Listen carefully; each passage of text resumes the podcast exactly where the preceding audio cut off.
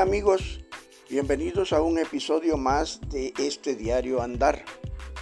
Yo creo que deberíamos preocuparnos un poco o un mucho más respecto al tema del agua y nuestro abastecimiento, porque conforme pasa el tiempo, vemos cómo el problema se agudiza, caemos, aunque de forma temporal, en la falta de líquido para satisfacer la necesidad cotidiana en cada hogar y para cada individuo y de seguir así, llegará el momento en que esa sequía será más prolongada y la solución más lejana o más difícil.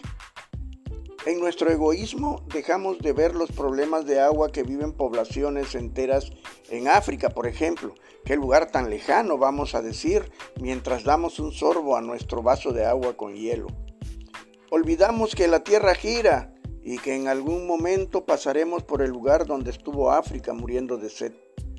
En Egipto, el agua es tema de seguridad nacional y controlado por el Estado. En India, por motivos religiosos, varios cuerpos de agua están terriblemente contaminados.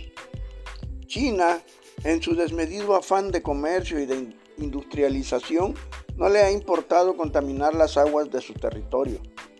Los glaciares, que parecían un reservorio acuífero eterno, Hoy vemos cómo se derriten sucumbiendo a los efectos del cambio climático, al calentamiento global.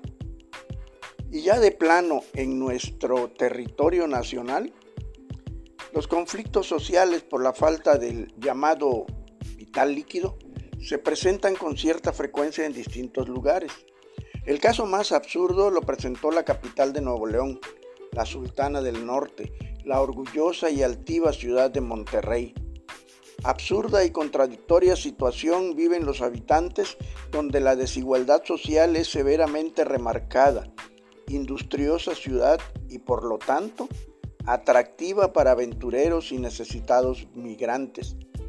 Mientras no hay agua en las tuberías de los domicilios particulares, las grandes industrias refresqueras, cerveceras y maquiladoras no sufrieron por la falta del vital líquido.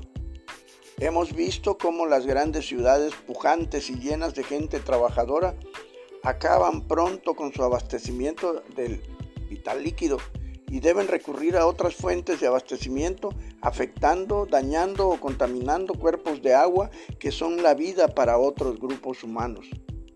La enorme Ciudad de México es otro ejemplo de cómo se acaban los mantos freáticos en aras del progreso, la comodidad social y cuidado del capitalismo.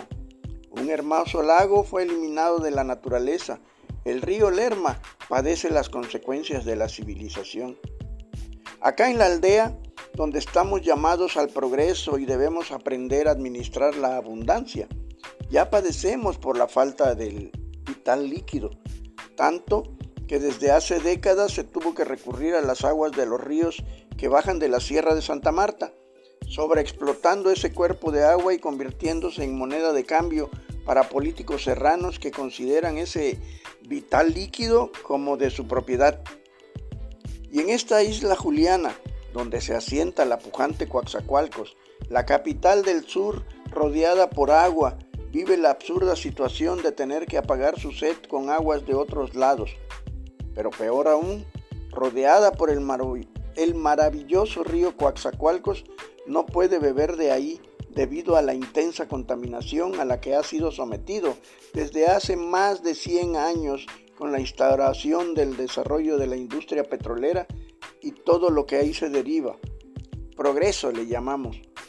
A eso debemos sumarle que allá donde los manatíes vivían felices y tranquilos, en esa parte del río que llamamos calzadas, el último rincón de agua limpia, pues ya no lo es. Los manatíes se fueron. El basurero de las matas, que oficialmente ya no existe, nos brindó su producto más refinados, lixiviados, y fueron arrastrados por la lluvia a través del pantano hasta las aguas del calzadas, matando a su paso animales de diversas especies cuyo hábitat fue invadido por el progreso. Por eso digo que deberíamos tomar más en serio el tema de nuestro abastecimiento del vital líquido antes de que nos crezcan ganas de matar al vecino por una cubeta con agua. Pues yo soy Margarito Escudero Luis, gracias y nos escuchamos en la próxima.